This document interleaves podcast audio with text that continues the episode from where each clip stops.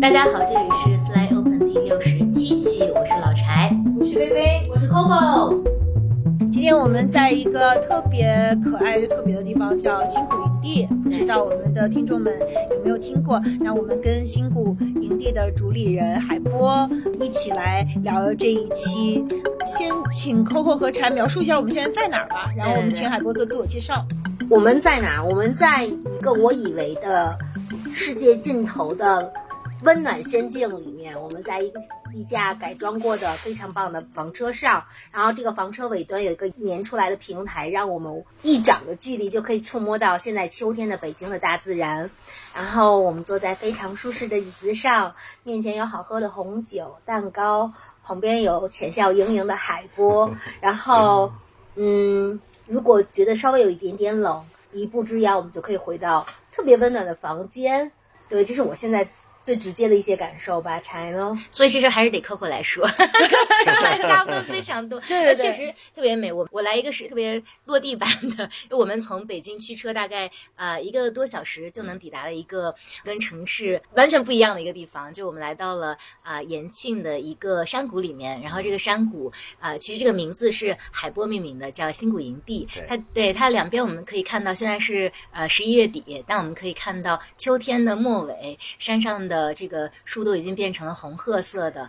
然后整个呃山谷里面弥漫着就我们在城市里面完全闻不到的味道。然后这个山谷里面大概有几十辆房车，而且是你你可能在世界各地都不会看到的一种房车的型号，是因为全都是海波自己画图来完成改造的这个房车，并且他们都是哎这个可以说吗？他们都是用军用的可以啊、军用的之前的这个运输车对退役的卡车，特意的卡车来改造的，非常非常酷。然后它的颜色的审美也好，还是说啊、房车内部的所有的设施，都让我们特别的耳目一新吧。因为之前我也做户外行业很多年，但是这个营地无论它的这个经营方式，还是说我们在这里感受到的。都非常不同，所以今天呢，我们也非常高兴跟海波能聊一聊说，呃这个营地的故事和他自己的故事。那我们要不在海波自我介绍之前，我们说说薇，你是怎么认识海波的？然后你们是 什么样的朋友？嗯，我跟海波零五年的时候就认识了，那个时候，嗯、我请他来帮我们做一个媒体培训的项目。那个时候海波还在呃《中国青年报》第一次当讲师，哦，哦，真你的是啊你第一次当老师。第一次当讲师可简啊单 了， 呃，我们那个时候，嗯、辗转了四个城市，对去给就是呃当地的这个所有的媒体去来培训联合国的千年发展目标，就培训什么是呃发展，什么是千年发展目标，然后怎么样去来通过一个发展的理念去去做呃新闻嗯报道，嗯就是把这个呃千年发展目标的理念来就是融入到媒体的呃一种视角和和报道当中。然后那个时候，我觉得我们呃最幸运的这个那个，当时也是我到现在这个工作的，就是我做的第一个呃比较大的一个项目，就是我自己也特别忐忑，我也没给媒媒体培训了，就给那么我多那时候记者，就我唯一好奇的就是你怎么敢找我的？也不知道啊，我我也觉得你可爱， 就我是也因没为有你讲好过玩儿。哦课，啊我也没有。我那时候对其实进入媒体行业也就是五年时间嘛，嗯其实不算很大但咖但的是那时候你记者已经很有名了，就是你做冰点的时候，其实对呃那时候可能是因为拿了一个央视的全国十佳杰出青年啊记者奖，嗯，嗯就我是那年是拿到了这奖之后，他就找到我，嗯但其实我觉得那时候我在这个行业的认知、文字、笔法和写的东西还稚嫩的不得了，所以呃去做那个讲座的时候，其实是非常忐忑，并且今天再回看，我讲的东西都是一坨垃 圾，没有，我觉得好多人都听哭 了。他很他恐怖。不不太谦虚了。其实，呃，我觉得最重要的不是说在这个业内有多少年的积累，我觉得是你的那种呃对世界的看法和你这个人的整体的这样的一种东西，可以非常非常打动人。我记得那时候就我们每因为还有一个南方周末的记者嘛，我们对几个就是形成一个小团队，那我们每一场下来，就很多人都会被呃海波打动，都会就是呃都会都都听哭了。我自己听了很很多次，然后每一次都不一样，每一次也都特别感动。所以我觉得就是找到你是一个特别呃对的选择你。知道我是一个社交恐惧症，居然那一次被带到去要跟人讲课，嗯，是多那么大的压力。可是我一点都不知道哎，我觉得你你因为你讲的特别好，也特别的呃自然，而且全是你自己内心深处的很多呃特别真实的对于新闻的理解和和感受，对于特别是对于调查性报道和你你你其实那个时候嗯还是呃呃可以说是是嗯就是。旧日那个新闻时代吧，就我们还都有着新闻理想，因为我们都是新闻出身啊、其实 Coco 也是呃新闻出身，在友邦媒体呃工作了很多年，然后我们就是从某种程度上来说，都有很相有一部分在职场上相似的呃人生经历吧。就那那个时代，我觉得是我之所以选择新闻，也是当然我后来没有走上就是新完全是新闻的这条路，后来就。转弯了。可是无论如何，就是呃那个时候的这个新闻理想和我们对于这个世界，我们希望去表达的一些东西，我我至今都还还是觉得是非常挺好的呀。我觉得咱们所在的那个年代，就是从呃零一年到零八年，其实是媒体的黄金时期。嗯嗯我们真心的发现，一篇文章、一篇报道、一次采访，能够影响一个时代，甚至是时代的进程，甚至是一波人的命运。嗯，你其实是很幸福的一件事情。嗯那时候我们不求挣多少钱，真的，一篇稿子最多也就发你几百块钱稿费。嗯但你就为了他花半年时间去采访，这个就是嗯你是在为一件很崇高的事业在奋斗。嗯呃，从零八年之后，为什么没有这件事情呢？因为大家的你发现，呃，财经杂志开始受欢迎了，财富杂志受欢迎了，然后所有教人家怎么挣钱变富的东西，就是财富成了唯一的成功学标准。嗯就在零八年之前不是的，嗯是你是一个诗人，你是一个文学家，你是一个记者，他都是成功。嗯但零八年之后，你只有有钱才是成功。嗯所以我们非常幸运的赶上了媒体黄金时代的一个尾巴，呃，甚至你可以说是所有时代的黄金尾巴吧。嗯呃，文学、艺术、电影都是在那几年到了一个巨高峰，嗯从此之后再也没有高峰了，嗯就一路在下滑。所以我们算是非常幸运的一波人。嗯，嗯我因为我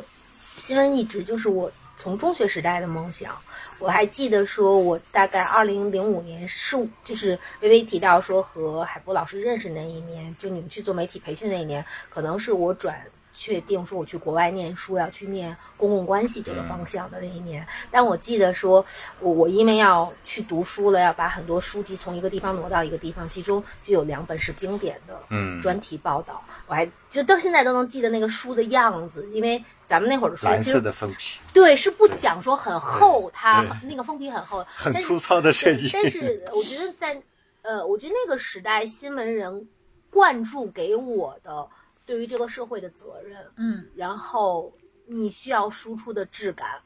其实是很强大的。嗯虽然后来我就彻底的挥手告别了新闻报道这个他们今方向天都还在，但只是比较凋零了，或嗯者转型到另外形态。其实媒体或者新闻记者或者记者这个行业啊，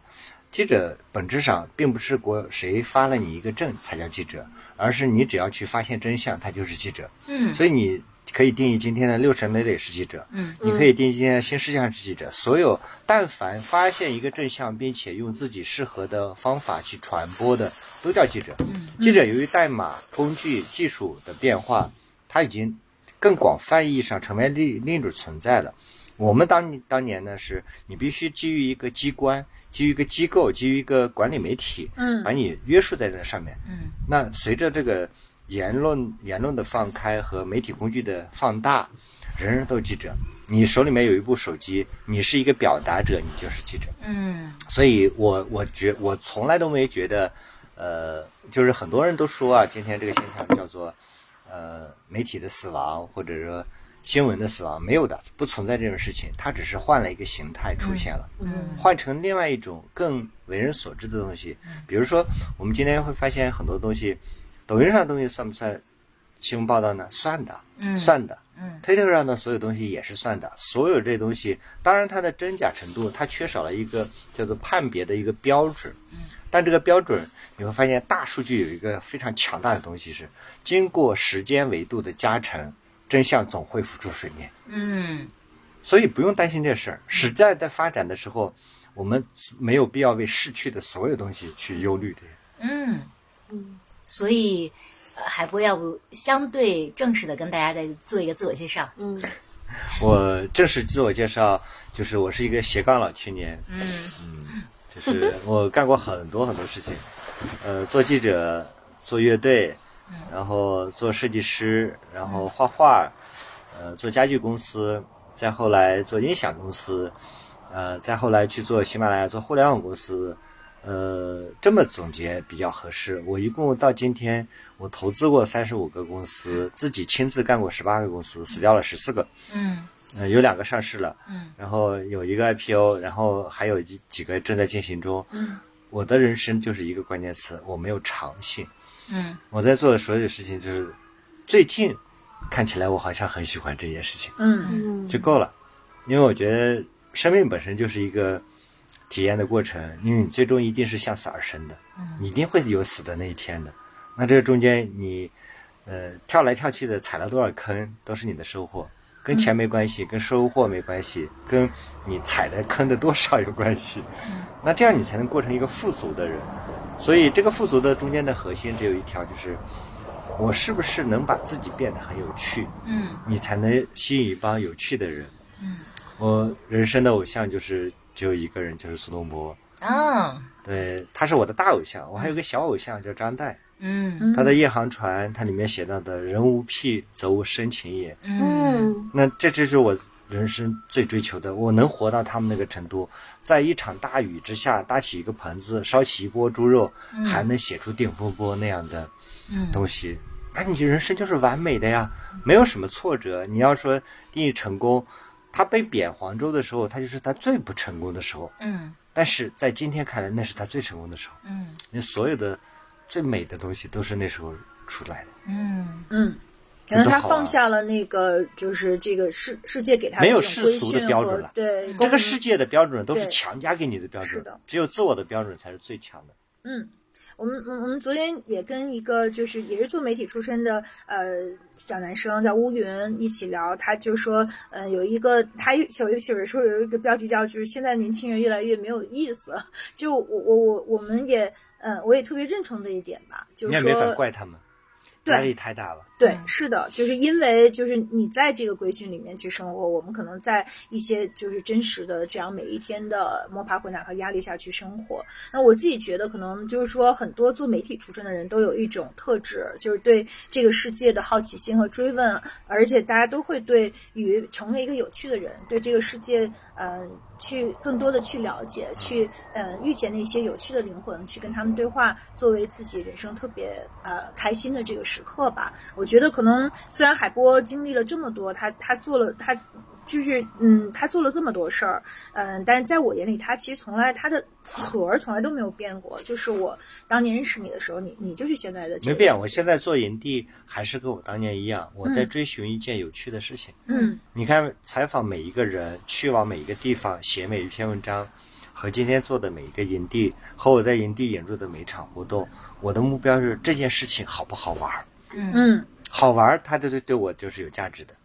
那其实你看，从产品法则上来说，写一篇好文章，嗯，做一个好音响，设计一个好的 APP 产品，和今天做一个好营地，所有的逻辑都是一样的，嗯没有什么变化。人这一辈子其实在找的就是那个底底下最底下支撑你的第一性原理到底是什么。嗯你找到这个东西的时候，其实就是一把找到你找到你自己的利剑，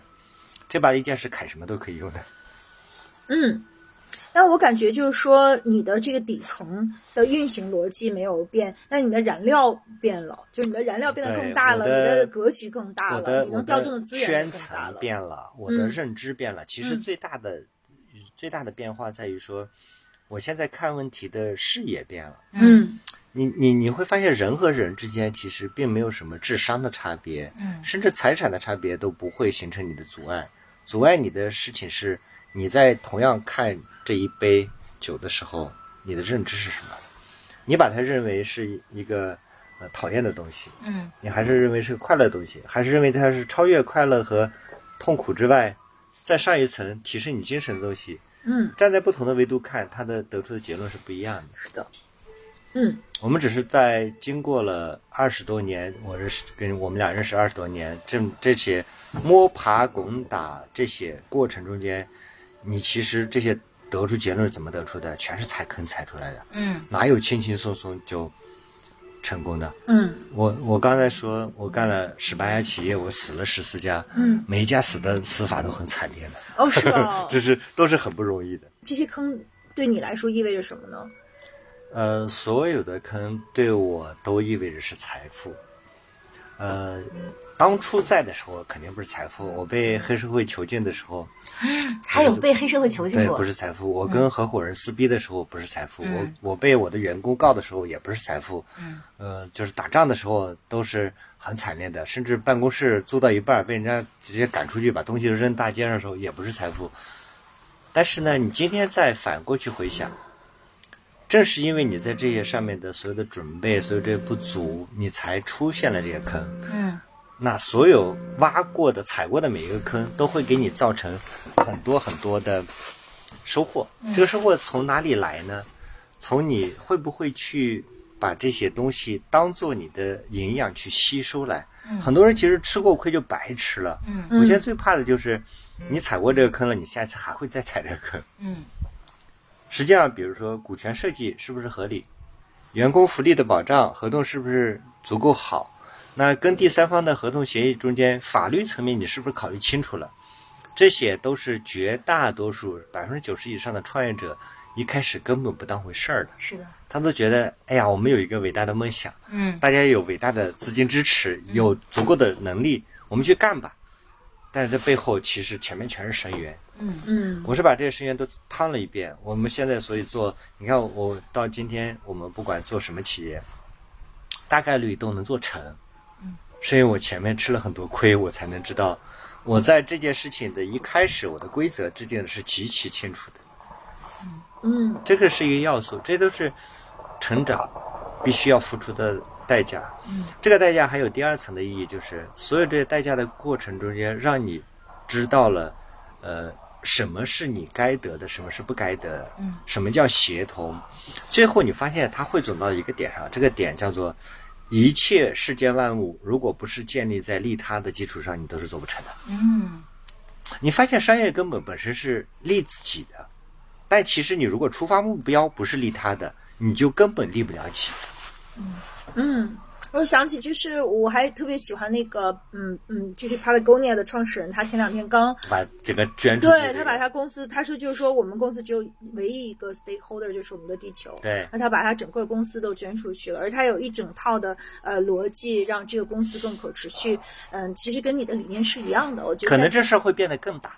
嗯他这个事情会变得更更更让人觉得它是一个，比如说它原本是一个持续一百年的公司，可能今后接下来一千年它都会存在，对，因为这个理念是特别长久的一个东西。对，就是大家会，比如说我，我就特别特别喜欢这个品牌，然后不管它卖多少钱，我都会买，因为我知道，对对，因为我认同它的有时这个候价值人们在买单的时候，他会去寻找自己的心理钱包。嗯心理钱包和实际钱包是两回事儿。心理钱包就是你认为它应该值多少钱，哦，嗯你愿意去为它这个价值观付多少钱。嗯很多时候它就是个精神层面。你像我们有时候说到一些女孩子买包包，她就是买的它精神附加值，根本不是实际的产品价值。嗯是的，帕拉贡尼亚啊或者说其他的一些品牌，它是把人类共同价值观叠加在上面。所以我们一般在跟一个企业，哪怕是一个小企业在聊的时候，都会试图去寻找出来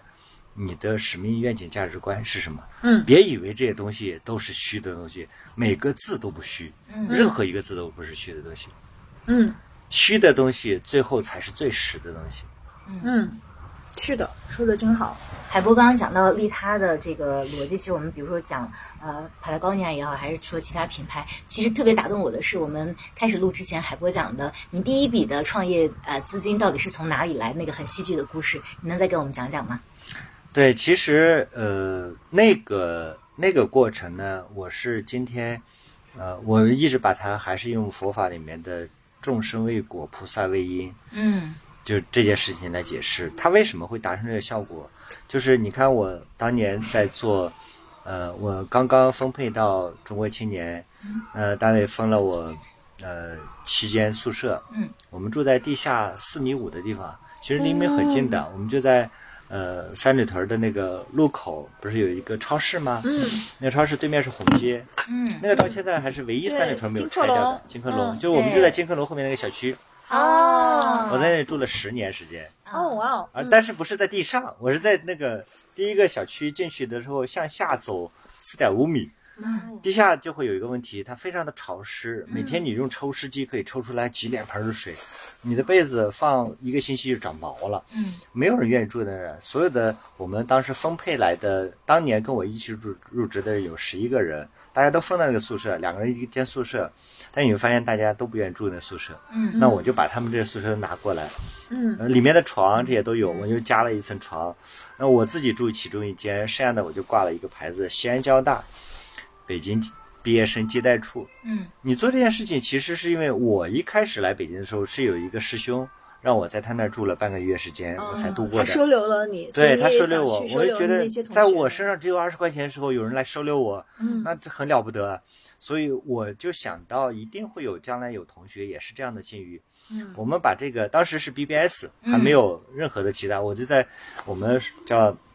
那个交大有一个论坛，我在嗯 BBS 里面发了一个帖子，你们以后有毕业生，你就到北京来，那时候没有固定电话都没有，你就直接找到我这里来，留一张纸条就行了，我跟你联系。嗯，呃，我从二呃二零零零年一共到二零零八年，我搬出那个地方为止，我搬到楼上去了为止啊，我一共接待了将近四百个交大的毕业生。嗯呃，你放到现在看，二十多年过去之后，很多人都已经成了大企业家，或者说在各个各自领域都有成就了。但我自己最受益的一件事情是，你知道，你就是你，你不能指望说别人去感恩你这件事情，这件事情一直不做预想的。我一直是觉得这就是你种的因，嗯对，果产生什么，我不 care 它。嗯它可能会产生很多果，但是是哪一个不知道。那在零八年我第一次要创业的时候，然后其中有一个我记得他姓谭，呃，叫谭文健，谭文健他就给我打电话，他说，呃，波哥你有没有十万块钱？嗯、你你你借给我一下，我要买个股票。我说我我我我那时候就是个记者，我哪有那么多钱啊？我说我只有八万块钱，那我这八万块钱，呃但是我的原则是，只要你跟我开口了，我就一定会借给你。嗯，呃，借给他之后呢，他大概过了不到，当时我记得不到两星期吧。呃，他说有一个账户开的是你名字，上面是一个股权体系，你可以随时去提。那他这家公司呢，是作为一个芯片行业最早在美国上市的一家公司。呃，我在那个账户里面就看到了一千七百多万的人民币。 ，Oh my god，两周的时间，两周时间，因为他是按照他公司创立的时候的嗯原始 股股，份给我的，他后面其实融了很多资，我我都不知道，嗯他就觉得这东西就该给你的。我后来跟他吃过两次饭，我也没有把这事儿特别当这个事儿，我们吃了两次饭，我就问他你为什么要做这事儿。他说：“我如果不做这件事情，我自己心里也是不安的。嗯我现在资产这么多，我要把我以前帮过我的人，我都要回报他们。嗯但是我也从来没有想过这些回报是应得的。嗯这可能是一个意外吧，所以，呃，我就拿这笔钱去创业了，但是然后就大概两年我就赔光了。那时候做的啥？那时候做的第一家就是做那个做一家法律图书的出版这个细分的领域，啊因为我当时觉得，呃，法律国考这件事情大家都在找教材，然后就被统一在那几家，没有人来做这事嘛，那我们就赶紧做一个平台。其实我们是在不合适的时间做了一件非常伟大的事情。就是嗯交易体系没有建立，平台意识没有建立，四 G 网络都没有，嗯那你就做了一个互联网上的交易平台，嗯哦，那死定了这呀样子！就是大家付款都不知道怎么付的时候时代。嗯，我感觉就是那个宿舍那个地下室，就是你最早的一个道的雏形。其实，因为我们有聊过，就是嗯，现在大家都聊 Web Three，嗯，聊这个道的这个概念到底什么是道。其实很多人就有一个误区，认为道其实是那些呃工具和秩序。比如说你通过这个 blockchain 或者其他的手段，让这个呃决策的这个秩序能够被固固定下来，或者它非常的透明。但是很多人都去呃忽略了，其实到它真正的本质是它的那个价值凝聚和我们是不是在一个呃，就是我们是不是有一个共同的理想，是不是先要靠这样的一种呃理念的引领去去凝聚一个小的组织，才让让每个人都觉得在这个里面呃这个我有这样的 ownership，我们都是其中的一部分。道的末端一定是工具和技术，如果没有工具和技术作为支撑，到这个事情它就走不下去。嗯，但道的中间层是人和人的社群和关系和连接，道的顶层是价值观。嗯，没有价值观的引领，没有一套共同认同的，就是打个比方，没有井冈山上面，呃，主席和他们的一声一声号令，没有他们的一个叫做共同愿景，你后面这些人，我凭什么给你做这些事情？嗯，有了一个共同的，比如说以党委班组下到党委为组织，这是工具层面形成。嗯，但我为什么干这件事儿啊？就你没有愿景，是一切都没有的。嗯嗯，就是无论从咱们整个党的创业，还是我们企业的创业，还是道组织的创业，就是纲举才能木张。嗯嗯我们今我们今天老是在呃停留在道组织的规则上面，对，规则其实就是你建国之后才有宪法。嗯你连国都没有建立，宪法要宪法有什么用？就是嗯当我们先去把这个实验先给干成了，道组织也不是一个一上来就完美的组织。现在很多人的误区就是，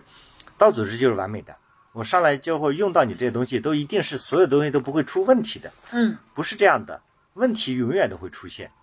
而是你先把它建立起来，嗯哪怕这中间漏洞百出，错误一大堆，嗯我可以有不错的过程。嗯补着补着，它就成一个完美的事情了。我们所有的创业项目，你就会发现，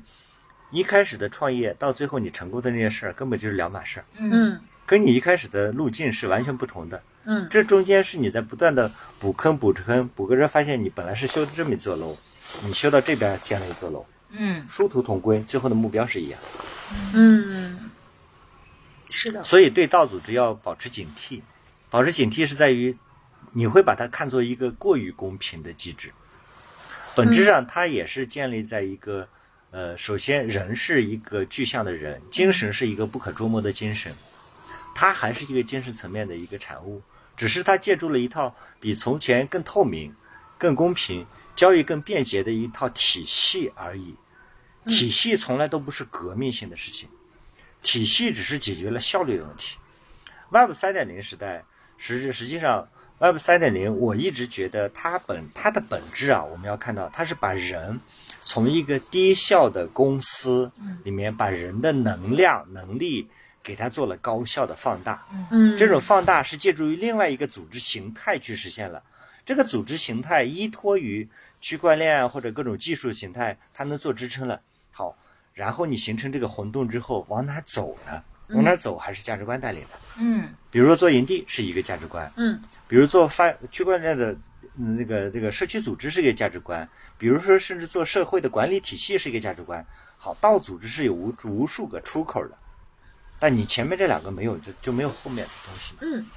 那你现在的营地是按照这样的一种你的认识来设计的它的规则吗？我的营地其实是属于道组织的，叫做一点零时代。我们把它假设看三点零时代、一点零时代、二点零时代、三点零时代是不一样的。一点零时代就是我们先做实验，嗯我先把基建做完。呃，我们第一步认为的道组织，其实有点像是从前呃淘宝网、京东网的这种，甚至互联网公司的一个线下版。嗯嗯你看，我在这里把基建做完了，把服务做完了，把这些东西做完之后，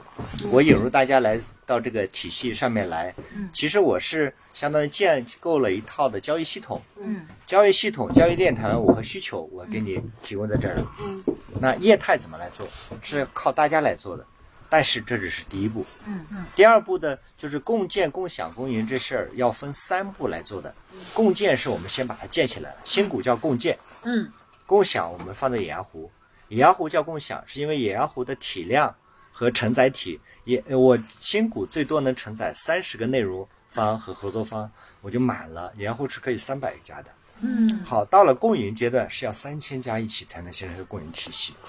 嗯这是分三步走的。嗯所以共建共享的这个思路一旦建立起来，你是可以做很多实验的。这个实验在今天，我我不敢保证我第一步实验都是成功的。当然，现在看来是成功的。比如我的新股业主花三十万一辆房车，他一个月就能拿到三万，嗯他一年下来就是三十万以上，他一一年两年最多两年他就回本了，剩下还有二十年时间他可以挣钱的。好，首先它是共赢的，嗯其次他还能要能贡献的，那这个实际上我就是做的不足的。嗯你会发现很多业主就发现。啊，这么轻松的挣钱了，我不给你做这里任何付出，我就躺赚就好了嘛，我就嗯成了税后收入了。那这事是不对的。我是希望你每个人成为我的一部分，要嗯能给我持续。所以我们在野鸭湖，我又增加了一堂考试环节。嗯我们现在报名的接近两千人中间，你到底和我有什么关系？你能给我贡献什么东西？嗯你和我这个新成营地最终的成长有什么关系？嗯你以后是要挣大钱的，不要盯着眼前这一这一个月分到的这一点利润。我不是一个银行产品啊嗯，Web 三点零，大多数人是把它看作一个银行投资产品。是的。但如果你以理财和投资的方式去经营新股的话，其实有很就可能这个不是一个对他们它来就说，是个生意了，对，这就不是到的那个价值对理论他的来那说部分价值是对一样的，嗯嗯他一样的收到了，对我来说就不一样了。是的。我嗯希望做一个商业实验，最后你变成个生意了。嗯，但是我觉得你有一特好玩的规则，就是其实最终这个事儿，呃，就我们在在讲就是道到底是去中心化和中心化的时候，就是我觉得最终它也得有一个绝对的权威和中心点。那这个就是你嘛，因为你是那个规则制定者，所以后来你有一个机制特别好玩，就是说如果道不同不与为谋，就是如果大家只是拿这个作为一个理财工具的话，那你有权把它剔出去。对我有决策权。嗯我我们保留了一个叫做全资，呃，以银行比的收益来嗯退出的权限，就是我任何时候只要觉得你不符合我的要求，我把三十万还给你，按照今年的银行最高利率，我全部打给你，嗯我不要你了。就是这个决策权在，就是 Web Web 三点零组织里面需要一个上帝，嗯就是每一个领域、每一个行业都需要一个领袖人。呃，这个话说起来就有点儿呃反人类了。就我不觉得人类中间有那么多的思考者，嗯你需要有一些人站出来成为思考者。嗯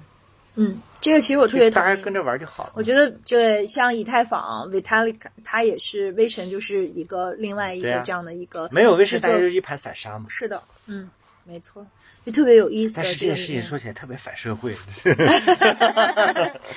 嗯，就是按道理是不应该这么说的。但 r i d a 六也有一个理论嘛，他就是说每个人都是不一样的，就是大家就是只是对这个世界交付不同的价值嘛，因为你呃全世界不可能每一个，他就是有有 shaper、有 executor，有嗯他呃五种角色嘛，但是不是每个人都能当 shaper 的，就真正这个世界上的 shaper 不会有几个，对对，这个就是人类的一个呃真实人性的所一以个很真所实以的你部看分《孙子兵法》，我特别喜欢《孙子兵法》，就是因为《孙子兵法》在几千年前定下了一些规则，叫做“知彼才能知己”，嗯千万不要把它理解成了知己知彼啊，不嗯就就不存在知己知彼，一定是知彼才能知己。嗯就你知道对方有什么，我的能力有什么，你把这些东西搞清楚，你才知道我能最后能达成什么。嗯。那新股的业主，他们除了就是现在，因为大家就把这个当成自己家营地在玩儿嘛，就是每个人他们除了呃贡献这部分的资金来，每个人有一辆呃车之外，他们还为营地做了什么呢？呃，能做的很多很多，比如说我的咖啡厅是业主开的，我的嗯酒吧也是业主开的，呃，然后我们的餐厅也是两个业主一起联合来开的。嗯，我们这里面有自然课的活动、顺波的音乐会、真河岛的活动、长江升学活动，我们都没有员工去干这事儿，都是我的业主业主自们己去来干立的。的，嗯就哦他自己本身就是做这个行业的，那他就把他的业务就带到这儿来，嗯我就变成他的基地了。我愿意成为所有人的基地，嗯甚至小米的一个副总裁也是这儿一个业主，他把小米的一个户外实验室都放到这里来了。嗯那有一个人就是非常发愁，呃，他首先开了个牛排馆儿，他发现牛排馆儿这事儿我还不算特别帮到你了，那怎么办呢？他说这样吧，我能不能把你全年的三百天的入住卡我都买了，我送给我的朋友们，让他们来住。嗯，这也算是他的 也贡不错献，， 对呀也不错。 对，这挺对挺他实来在说这是一嗯个很好的礼物，嗯因为他本身就是干医药行业的，啊他要送这个客户东西，对这又不是钱，是这是是一个体体验。验对那对对我来说，你帮我把这个房子一年全年的入住都承包了，对嗯，啊这是大家互相互利的一件事情嘛。对，我觉得这个共创和共建的实验，商业实验特别好玩儿，因为每个人都会去用自己的价值去你交付。一定这个领，域，你所在的任何一家公司都有和营地能连。营地就好在它是一个万象连接点，它是一个超级节点，嗯嗯，它能连接一切生态，嗯演出、戏剧、商业空间、产品，所有东西都能连接。嗯你知道，你至少做企业你是有用户的吧，有客户的吧，嗯甚甚至最简单的客户招待嘛。嗯， 嗯，你做这个项目筹备了多久？筹备了好久，筹备了一个多月呢，特别快，好像今年二月份开始做的， 十月哦是吧？嗯份十月份啊开始动念要做，十一月就开始开工了，然后五一就开始营业了。天哪！然后五一其实我们就在铺天盖地的各个地方都看到了对海波和这个营地的消息对。对我们你我那们个等于说那个新谷那条，就是那个是那一条爆款出来，大家都看过，那是你刚刚开业的时候是吧？至少有五个人对，发而给且了我而且而且那个也不是我要去拍的，啊，嗯就是这个也是一个像 Web 三点这种第三方带来的。嗯呃，我一直在支持一个项目，就是叫做《追光的人》这么一个剧组，他嗯在拍，就是我他要拍一百个人，就是好玩的人。呃，我是他拍摄对象，他那天拍了四个多小时，然后他的一个下属说，呃，赵哥，我正好手里面有一个叫录音机的新号，我自己新做的。我觉得这个营地挺好的，我能不能占用他十分钟时间拍一个东西？嗯那拍了他就发了，嗯发了之后呢，瞬间在一星期之内一千多万的播放量。嗯这个号本来只有几十个粉丝，嗯，一星期之后，它变成了一个百万粉丝的一个大号。哦，还有这样的副 作对用。嗯对， 然后我那个视频呢，就变成了一个我们出圈了，营地行业从来都没有播放超过一千的，是的，是的，是的，那我一条一千万，嗯然后就变成了所有人都觉得这这是有一个营地。其实这件事情的根本并不在于他那天的那个行动，嗯而在于我们过去这么多年的积累。嗯，明白。嗯，甚至说这条视频的传播也是一个呃偶然中间带着必然的事情。偶然是因为拍摄是偶然，必然是因为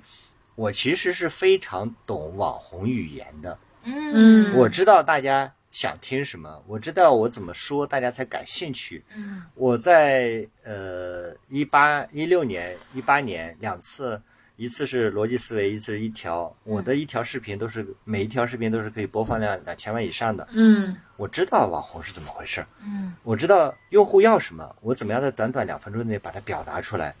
这一要素加总之后呢，加上樊登、罗胖再帮我再转发这条视嗯频，因为他是我的同学啊，他必须得转发呀、好，他们也是我的这业主啊，嗯，哦，他们也是业对啊，他们愿意转发嗯，他们的能量，他背后的能量，实际上都加总成了我的能量。嗯，所以这事儿你说简单吧，也简单，但是你说难呢，它根本没法复制。嗯是的，你别人去做这事儿，你根本成不了。嗯原来这个项目从筹备到上线这么短的时间，因为你刚刚提到，在二十年当中你做了十八家公司，所以你平均呃，或者说你做的最长的一段时间是喜马拉雅，啊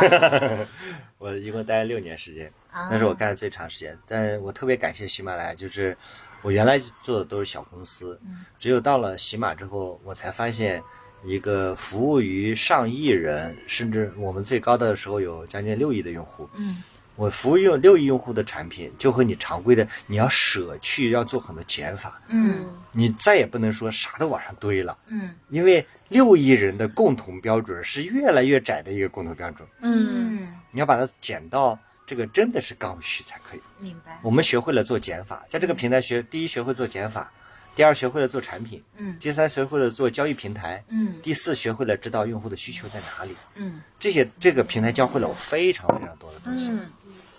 我我刚跟微微说，我说其实我们虽然刚只聊了一会儿，我就更加理解说为什么你和微微是好朋友，然后你们都对这个世界充满了好奇心，你们都是某种程度上的 super connector。然后当然微微是说她觉得说可能经过了十八年，呃，你们的力量是更不，但我我我觉得海波的能量大很多，就是你在一个更高的嗯地方，你你你经历了这么多，可能就是说，因为我我会我的人生经历就比较简单，我没有经历过这么多坑，我也没有呃这么大的能量，就是我我觉得是因为这些年你的这个一个一个的坑走过来，你做了这么多的事儿，然后你真的是一个 doer，就这点上是我们特特别不一样的。我觉得可能很多时候我也去做这些思考，但是我没有你落地的这部分，所以我们最后呃，现在我们的人生阶段是呃不一样的。但我特别懂你，就是我能够呃能本质够上是一样的。对我理解你你在说什么，就是呃，但是我没有那么大的能量。一样是因为，呃，其实人生有两种选择，一个是叫做我就一条路往前走，顺便把往边上走一点点，但我一会儿拐回来。嗯我这个人是从来不拐回来的，我拐到另一条路就直接走另一条路去了，另一条路上再走另一条路。我是一个就是乱七八糟走的这种，你是一条线在走的。你看你在这个包括这个体系内啊，嗯坚持这么多年，但是我觉得我们的本质啊上为什么又是一样呢？因为我们充满好奇的想要去了解这个世界的所有精彩的东西，嗯不管是地域的探索、旅行，还是我嗯们去认识不同的人，我们都希望有更多的机会。那不还有一我个们也很希望去帮助到很多人，对别对啊人有所价值。这个发心是一样的嘛？那嗯其实说到能量不一样，实际上是因为本身商业企业或者说呃商学院这个体系，它最终形成的能量团，它会慢慢的帮我形成一个更大的能量团。比如说，假设我现在随意能调动能做事情的资金，就是我轻易就是一星期之内调动上亿的资金去做一件事情是有可能的。但我们假设这个东西，它只是仅仅是在工具层面的。嗯它不是数，不是真正的理念层面。理念层面在于说，我能调动什么样的人来参与这件事儿，这才是最根本的。嗯你说起一件事儿，别人感兴趣，这个叫做最重要。我一直认为这是我们的核心能力。你也一样，我也一样，就是我们今天发起一个号召，下周我们要搞一场篝火聚会，我们要讲一款威士忌为什么好喝，我们讲一支烟为什么好抽，嗯，就会有唰的就很多人就冲着我们来了。嗯这是咱俩一共同的东西。嗯嗯这个多这么多年都没有变过。你看我们每一次都是吃喝玩乐聚起来的，对，都是因为有一件好玩的事情，嗯有一个好玩的人，其实从来专门聚在一没有起什么任何具体工没有任何目目的，标，没有工 作，什么都没有，对，就就特为别好哎，玩。今天这个人很好玩，要不要来见一下？好，我们就聚起来。其实咱们有一些有几年是聚的非常多的，是包括我拉着我们家廖兰，就是对每次都是一起。对你有没有被质疑过？因为我我每天都在被别人去问说你为什么要做这件事，然后我会说我我只是觉得好玩儿，然后大家就完全， 然后对，你就是一定有要没有找被到别那个人和你嗯心灵脉齿的一个人支持你，你才会不怀疑这个东西。当然，我是呃自己自我内心足够强大，谁怀疑我都没用。但是大多数人是一旦碰到身边人怀疑你做这事儿的意义是什么，意义一旦这个东西被提出来，因为很多事情是并没有意义的。对，这就是我的困扰。苏哦就东是坡熬那锅猪肉的时候有意义吗？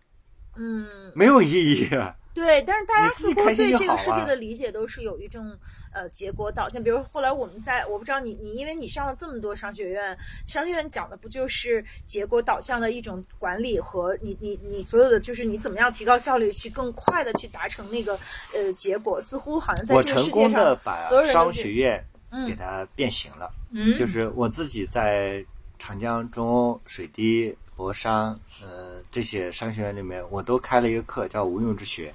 嗯嗯就是我通过呃讲企业败局、讲篆刻之美、讲音乐之美、讲科幻和商业的关系、讲文学里面的欣赏方法、讲历史，这些东西有用吗？没用，但是有用吗？真是太有用了。嗯它是你一个企业家建立自己思想价值体系的重要的这个底下的基石啊。嗯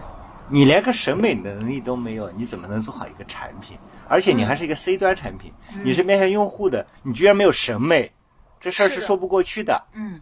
所有的你没有科幻嗯意识，没有一个知道说今天某项技术被发表出来，它到达未来之后，嗯它呈现的是什么样效果的时候，你不是一个马斯克的人，怎么能做到特斯拉呢？是的，特别对。我们所以这些东西啊，看起来没用，其实非常非常有用的东西。嗯，我们三立两周年，三立 Open 两周年的时候，那一期主题叫“自由而无用”，我觉得这个也是我们自己的做这个播客的一个理念吧，就是嗯。对，就是真正很多对于这个世界终极的追问，也许从某一种角度来看都是无用的。可是其实这人类，我觉得文明和我们，当然这个说大了，就说到我们每一个人跟这个世界的关系，很多时候其实是因为要有这样的一种无用的精神，你才能会呃超越现世的很多的那些呃鸡零狗碎，去我追们现求在一可个能更达不大到的文明东那西个程度，我只是说，在这个世间，你会发现这么一个不确定性的、黑暗的灰天鹅、黑天鹅，甚至每天都跳出来这个时代，嗯我的确定性到底在哪里？确定性在于人就是人，你回到人本身，人的吃喝玩乐、精神世界，所有的需求本身，里面有太多确定性的东西了。嗯，我能不能更快乐一些？嗯能不能让我们的孩子更结实一些？嗯精神上结实，身体上结实，所有的这些理念，他能够更有自我一些。我我之所以我投的最多的企业都是教育企业，当然因为双减我们死掉了很多，但我的阿哈 school，我的好奇地球，我这些还是蓬勃发展，是因为当你发现你能让孩子们打开认知、发现好奇心的时候，你就起到教育的价值了。我们的麻烦在于，我们这一代人都是文理分科教育出来的。嗯文理为什么要分科啊？这个世界给你文理划分了个界限吗？嗯不应该存在的呀。嗯是的所以怎么样把它融合在一起？怎么变成一些新产品？我们还有时间，嗯我们还有时间，这是我最经常安慰自己的一句话，就是我们下一代还有时间去把嗯这些好的东西去、再变成更好的东西。嗯就是我没法对抗这个时代，嗯我只能去迎接它，然后去慢慢的适应它，然后并且想尽办法在夹缝中间找到一些向上生长的力量，继续去完善它。嗯，有的时候就很神奇，就是说，比如说你这个事儿吧，它就有好多正的东西，这个场是对的，似乎有的时候也会涌现出一些特别就是好的向好的结果，尽管就是整个这个世界像你说的充满了嗯不确定性，大家其实都呃很多人现在的处境都挺艰难的，但似乎嗯就是比如说你你做这件事儿，因为你也给我讲了，就是呃，比如说你这十二个证儿都还没有，然后突然一夜之间就就变成了一个领导要来参观，是一个挺好的一个标杆项目，然后嗯，当地政府就会帮你把这十一个证儿都补齐，像类似这前样提的是事你情，先把这事儿做好啊。对是嗯我我们所有做事的逻辑的基础就是，呃，我管你那么多后面的东西呢，当然后面的结果有一万种不确定性，我先把我做好了，嗯我先把这事儿做好了，呃，就是我们叫做，嗯呃，用心做产品，用脚做营销，嗯嗯就你先把产品做好，那个营销自己会跑路的，啊他就嗯他就给你带过来了。用心做产品，用脚哦脚我做觉得这营销跟你的大理量念的、像啊大量的产品是用心在做营销，用脚在做 产品，是反过来，就是随便产品怎么样无所谓，我一定要使劲营销。嗯嗯那路是反着的，嗯好产品自带流量啊，因为你你你老实说吧，营地这个产品啊，在北京的好处就是它本身再怎么做，它都是个稀缺产品。嗯，我但凡做的比别人好一点，它就是稀缺中的稀缺，对。 它就根本不愁流量，不愁客户。嗯。我有个问题问海波，就是你做过的那么多决定里面，有没有让你觉得呃有点后悔或者遗憾呢？嗯，很多啊，比如说所有的后悔和决定的遗憾都是对人的，不是对事儿的。我在事儿上，我都吃的很多亏，我都觉得这事儿就是我踩了个坑。嗯但是我但凡觉得，因为一件事情，因为一个决策，因为一个开除，或者因为一个，那因为你有时候不得不做这些事情嘛。我经常会反思的是，我这件事情是不是会影响到他这一辈子？嗯就是你常常你会纠结一件事情是，我们的每一个小举措都会影响到我们，因为我们已经是领导了嘛，嗯那员工的一个行为，因为我们的一个决策，可能影响到他一辈子就不一样了。嗯我特别喜欢量子学，就是因为量子纠缠里面它有无数种可能性，嗯我是把它导向了那个好的可能性，还是导向一个坏的可能性？我所我对我做出的所有的开除员工的决策都是后悔的。是哦，如果反过来说，我宁可不开除他，就是每个人当时犯的所有错误，当时出现的所有问题，我可能有另外的办法去解决它，只是我当时没有这个能力。但是他如果真的就不适合这个工作呢，或那者我他可就以是想交办付法不了你要我的这个我结有果。人人都是一样的，都是有任何就是你你要抱有这个救赎之心，你一旦有救赎之心，你发现没有任何人，你只是没有把它放对位置而已。嗯，他干不了前台，他干不了那个整个的总管，你可以让他干一个小行业嘛，你可以就是总之你要保持让他对这个世界充满希望。我们的所有的每一个开除的决策是把他那个希望的火花给掐灭了。嗯，当然这个事情的百分之八十的原因是他，但是我们会因为这百分之二十，会在这一生中间很多年都一直在后悔，不应该做这个决策。嗯所以我那天特别感动，是因为我那天在罗胖得到罗胖去邀请我们去做直播，我到楼下的时候，我小袁同学给我拿下了一杯咖啡，嗯他是我第一个创业公司的第一个员工，啊，然后他帮我拿下一咖啡，他全程就陪我喝了一杯。他说边上这些咖啡特别好，我一定要给你买一杯。那你看，你就这一个举动，你就发现，啊，我其实内心是特别温暖的。我觉得我还是没有伤害到他。嗯。虽然当年我那个公司倒闭了，他们也离职了，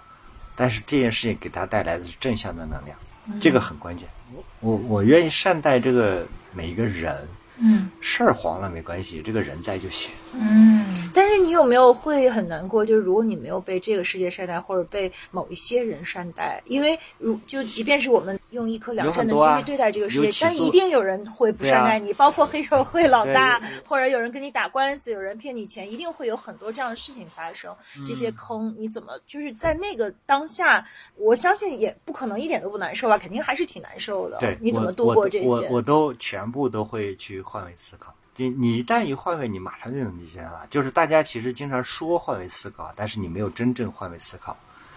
你把我放在那个怀孕之后在这个公司要离职的员工的身上，你把我放在当年我接到一个任务，我要去完成这个任务的黑社会的老大身上，一样的。黑社会老大最好玩的事情是最后买来我条音箱，因为我因为我跟他一起对关在一起好多天，最后他买了他他他被我的故事，他觉得我操你这个东西太好玩了，我一定得买到。 他自己他他他反向推销了他的理想给关押他的黑社会老大去斗，就是他特别像那个就奇是葩。有有一个就是万万维刚讲过一个课，你你听了吗？他就讲什么是爱，他就说有的人身上有一股奇怪能量，你就是是我唯一认识的人有这个能量的人。他举了几个例子，比如说萨达姆，比如说图瑞塔修女，就说最后就是给萨达姆这枪决那十二个士兵，嗯，就是都涕泪横流，然后每一个人都特爱他，就是呃自己也都混乱了，就说我怎么能这么爱萨达 姆？可是他就是有一种，就是如果你在他的身边。他就是他，你就能让他感受到有一种正向的东西，有一种爱，让他觉得自己是被关照的。就即便是我是一个呃执行枪决的士兵，即便是我是黑社会老大，我也是有我的价值，我也是呃对被看见、被被爱的。但你要你也你也要尊重他的工作价值，他的工作就是做这个事情。嗯我对我有一个员工在，呃，去年吧，我跟他这个官司最后算是终结了，了结了，我赔了他这十十多万吧。其实按逻辑来说，他是呃非常不应该的。我们最后那个律师说，哎，海波，你可以直接直接放弃了，你啥也不用，一句话也不用说了，他肯定是败诉了。我说不用，咱们和解吧，我给他赔十万。他花了一年的精力来起诉我，他花了他人生中间最重要的一年，他只有二十七岁，他这一年时间是值这个钱的。你你你不能让这个孩子失望，那我就跟他和解，因为他其实是没道理的一个起诉嘛，嗯我就给了他十万块钱。他到今天还是我跟我是很好的朋友，嗯，我觉得这就是你要原谅所有人，这是大家之所以做出那个举措都是迫不得已，嗯人都不是不是发自内心一开始就想要去做坏人的，没有我我我一直认为这个世界没有一个坏人，但是，那如果世界没有一个坏人，我们就不会有制度了呀。所谓的这些制度工具都是用来不不不去，所有的制度都呃、是避导致免人、人导致人走向坏的。啊，是哦，对你怎么看嗯呢？我觉得人都不坏，是因为制度和漏洞和裂缝让你有了坏的思路、想法和可能性，所以才会坏。嗯嗯，那对有完美的制度吗？或者制度现在在进步吗？没有完美制度，哪有什么完美制度啊？我们所有，我们今天所有在不管是新股还是过往喜马拉雅还是做这嗯些制度，都在每天在变化。嗯就是这个世界上唯一可以确定的事情就是变化。嗯所以我要迎接不确定性的基础，就是你要迎接所有的变化。嗯，你今天的你和明天是不一样的，你今天认知也是不一样的。那明天就是我们看过去的这些年里面，呃，商业的变化的三个形态，就是从键盘时代到智能时代，再到今天语音时代。嗯，其实商业的本质是发生了巨大变化的。嗯，这个变化如果你不认同、不跟随、不随着它去做一变革，你就会死得很惨的。嗯所以人也一样，就是我要认同变化是本质。嗯，我当然变化中间还有很多不变的东西，真善美、艺术、审美、嗯好奇心、善良，这些东西是不变的。嗯那我今天的教育，我给自己的孩子教育，我们两个，我俩儿子啊，我们给他的所有教育，我们从来不教什么术啊这些东西，我教他真善美，嗯我教他欣赏艺术，教他去强身健体，教他知道这个世界上什么是对的，什么是错的，教他判断的标准，教他搜索的方法，这都是活命的东西啊。嗯嗯就你学多少东西，考多少分儿，那个太不 care 了，无所谓。嗯嗯，但还有一个理论就是说，这个还是要建立在马斯洛的需求的一当个然层级上当的，然嗯就是这个这种自由，其实对，就是对仓廪实而知礼节。嗯中国古话讲这个，就是因为我们其实不能今天坐在这里说话不腰疼，很多人实际上是顾不上思考这些东西的，嗯他还需要去为一日三餐去努力的这个过程。嗯，我们也要深刻理解这一个群体。我们能做的是，我们在上面可以打一个样，你将来也是可以往这个方向去走的。嗯就、当然这个东西有时间啊，你不能说今天你刚毕业两三年，嗯你也想到这个阶段，到不了的。啊没有三十年努力，你怎么可以从容面对生活呢？嗯嗯你得你得先吃亏啊，吃一大堆的亏才有可能啊。嗯海波，你关于，我觉得你的很多表达都是以善为始的，你非常相信起善心、善念。对然后，其实虽然你并不期待善的结果，但你相信它是好的。嗯，但是这个部分的话，是你天然就抱有的信念，还是一个逐步塑造，去更加？我觉得他也是逐步塑造的，他是来自于一个家庭的塑造过程吧。呃，不管是我爷爷还是我父亲，我父亲是一个乡村教师，呃，就是带了很多学生。乡村老师基本上都是发心是非常善良的，包括他在村里面做的很多事情。呃，其实所有这东西都是身体力行的，从你的童年时代都种在你的心里面的。你的父母怎么去做的，怎么对待你的家里面上门乞讨的老人的，怎么对待你的邻里的，他决定你怎么去对待别人。教不会的这些东西都是根子里面带来的。西北人尤其本质他是淳朴和善良的，对我认识了对两来个西北人，另外一个西北人的担当讲回应一下这个表示非常认 同。 是的。你看，比如说像老赵，嗯就是录音记的老赵，还有呃姚嗯明、贾玲娜，他们来帮我做这这个营地的一些优化这个过程。老赵录音记给我拍了那个抖音视频，嗯给我后来又拍了十期，嗯一分钱没有要过，嗯提都没提过，他都觉得这是海博，这是我该帮你的。嗯当然，我也从来没有说我我很骄傲的说，我给你带来多少粉丝，这话我也一句不能说的。嗯，就这些东西，大家都默认为我们都是西北人，这不就是我们该做的事情吗？老赵已经来了，他就又在这儿，他说今天这嘎怂来了，我要给你再拍一条。嗯你看大老远的，他让他的两个员工每个人花五百块钱打车到这里来，哦嗯然后他自己又开车过来，嗯过来就是为了你做这件事情，他自己有什么好处吗？可能没，也没啥好处，就是觉得，哎，这事儿是你做的，我一定要支持你。嗯我们这些人，我们康乐啊，还有呃姚明、贾玲娜，我们这些年一直都是这么过来的，就大家有什么事儿，嗯不计成本，呃，不惜一切代价冲上去，先帮他把这事儿干成再说。嗯。其实我觉得你在描述很多事情的时候，就像我们一开始说的，就是同样一杯酒，每个人看待它的角度不一样，得出来结果就不一样。对，对我，我觉得在你眼里，很多事情其实它都变得特别的，别人是善意的，然后别在人我眼里，我尊重每一个人的力量。嗯就是，嗯，你发现这件事情啊，就是今天新股做起来之后，呃，无论是外在投资方还是很多外部的伙伴，就看起来说，你应该是这个地方大股东，你应该是这个地方的，嗯，话话事人。我不是，我其实只是这地方很小的小的股东。但我为什么愿意站起来做这事儿？因为我认同协同价值才是最强的。嗯我一个人干不成这个事儿的。嗯，你没有背后的基建的力量，没有背后的这帮人的呃运营能力、服务能力，所以这些这就是个零啊。嗯就是画饼的事儿谁都会干，嗯能把饼真的落出来，这才是最难的。嗯所以我要尊重这些人的价值。嗯嗯但是尊重这人价值呢，不代表我就没有价值了。嗯我通过品牌，我后面形成的放大价值是反向的，又能把这个价值带到更大的一个维度。嗯嗯，你既要笨又要聪明，哦，是这的真的很有嗯，智慧的说法。嗯对，就是，但是在关键的时候，你又可以把自己放到后面。就是虽然这个规则是你定的，但是在利益上你却不把自己放在我不抢前利益。面。对，对这个是我看核长心远。对，所以大家才会愿意跟你合作，而且你是就像你说，你是三十年的积累，这个不是说你今天站出来讲这句话，嗯，反正别人不信我信了，其实不是这样的，因为每一个人都看到你在过去三十年你是从什么地是方的，走是过的来的，你你像、呃新谷的房车众筹或者野鸭湖的房车众筹，如果别人不是看到你做了那家公司还有背后的一个支撑，他也不敢。嗯，其实背后是有实力在说话的。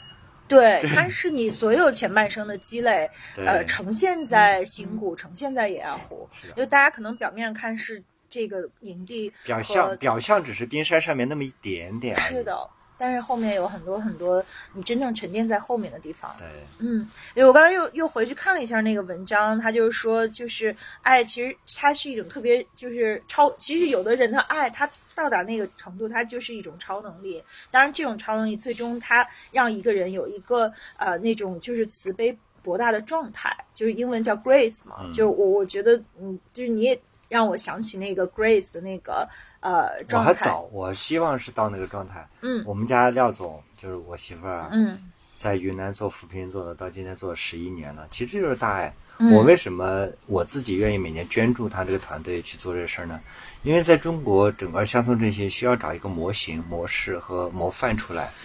他们在探索，很多探索其实是失败的，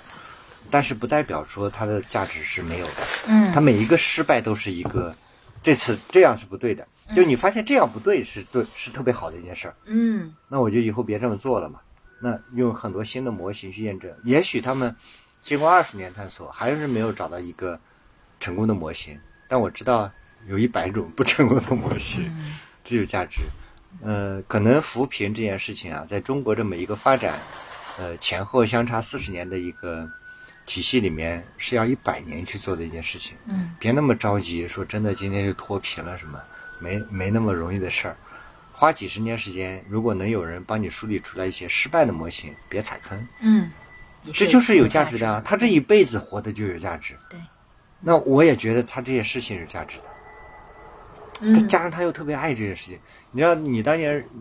我们我跟刚认识他，廖兰正好在念教书，还没有做服务。对，他在教书，他在教雅思英语，嗯他在后来呢，他就加入了李小云教授的这个乡村实验，啊在做那个呃小那个叫河边村的实验，河边村就是他们几个人一手一手的干起来的。后来又做萝卜山村，又做云南保山，做了一百八十多个村子，做各种实验。这十几年，他们这个团队就是靠大家捐助才往前走的。嗯，就是不求一分钱的回报，就是想找中国的扶贫应该怎么做， 嗯，多好啊！所以激我觉得我我媳妇儿干这事儿，她犯什么错误我都能接受的。 太可爱了。那你俩是呃就是嗯，我们结婚都二十年了都。，对呀、你们在一起的时间好好好长 啊，而且就是好像就是在互相激发，都在追求自己。我们俩现在经常事一情。见面就是，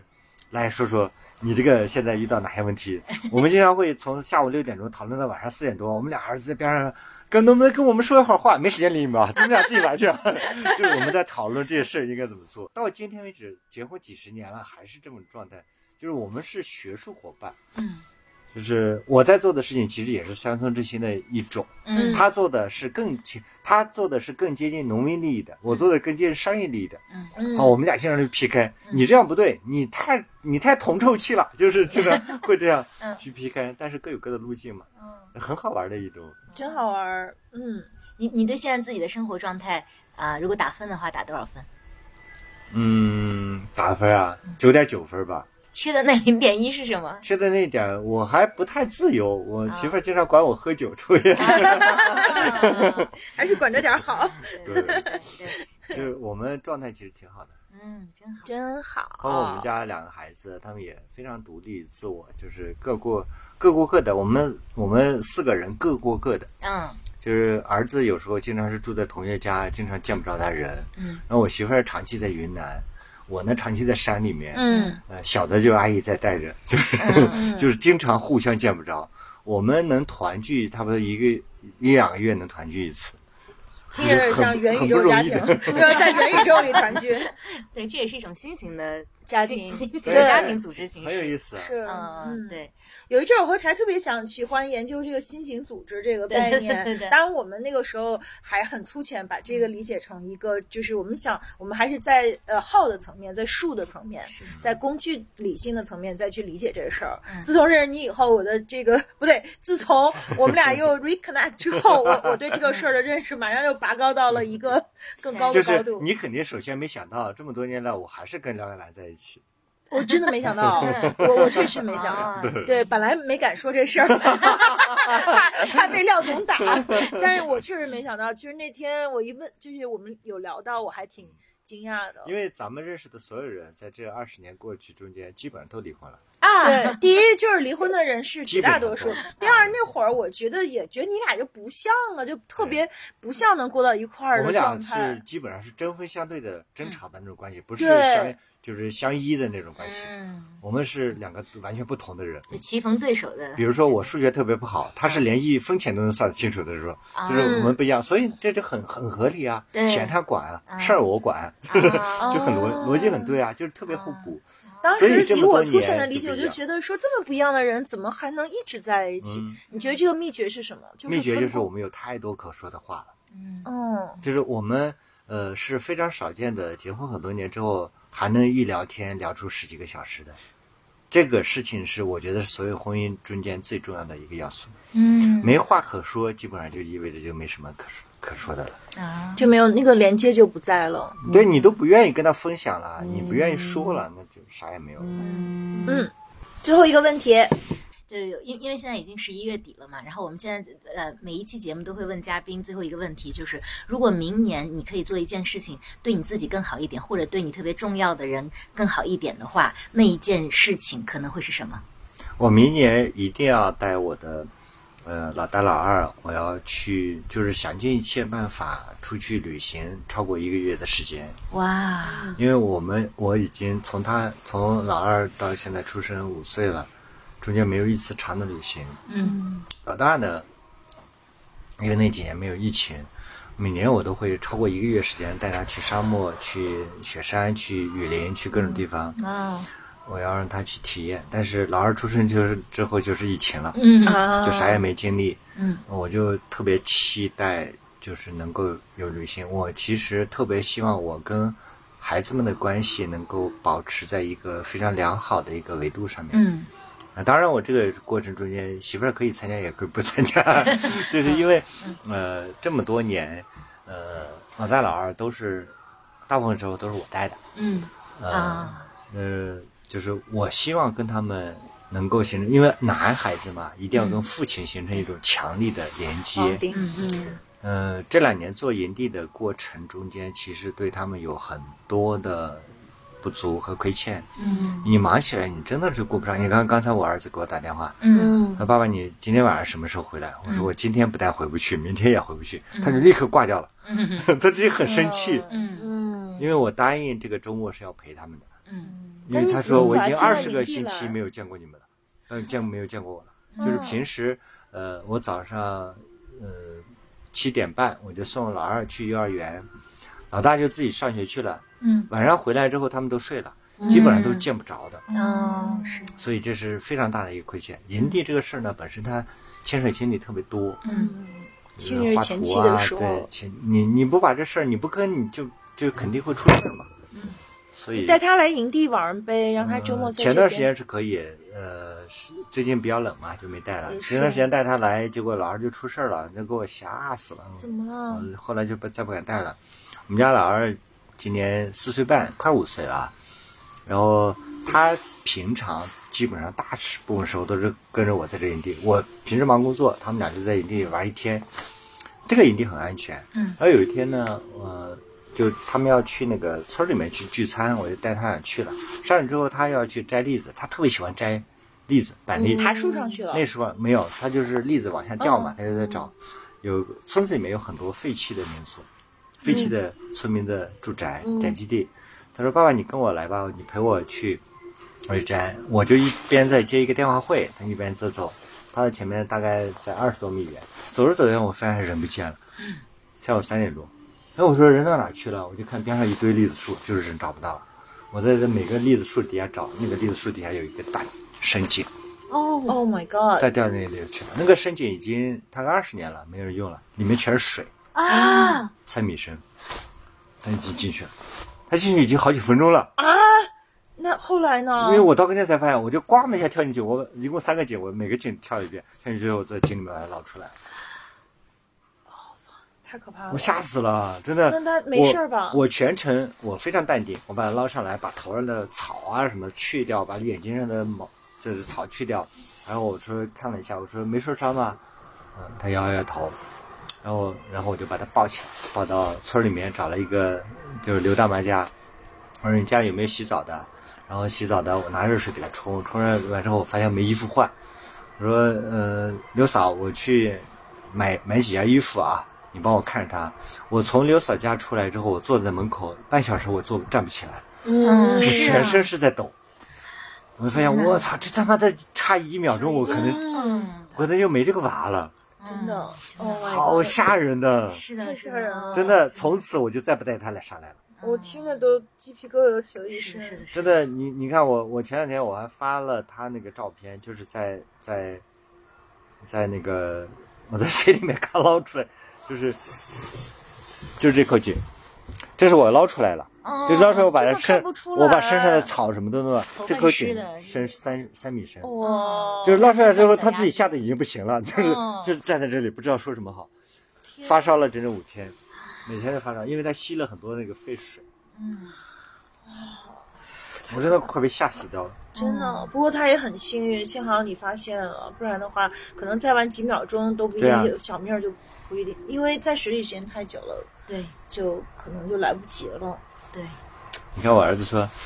爸爸，你还要不要你的宝贝了？生下来就不管了是吧？我不爱你了。哦 太会说我我了嗯们赶快收 了，你给他打个电话再过去对对对对对。嗯谢谢海行，波，谢谢，哎谢谢。那我们这期节目就先到这里，我们也欢迎海波下次再来做客。好的，谢谢海波，拜拜。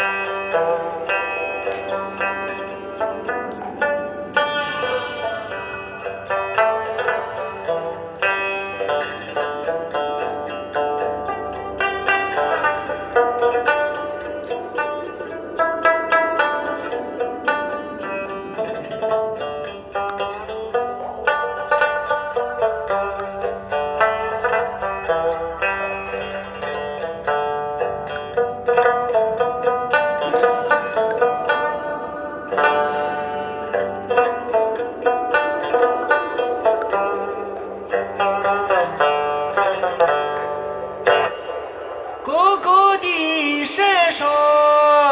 已经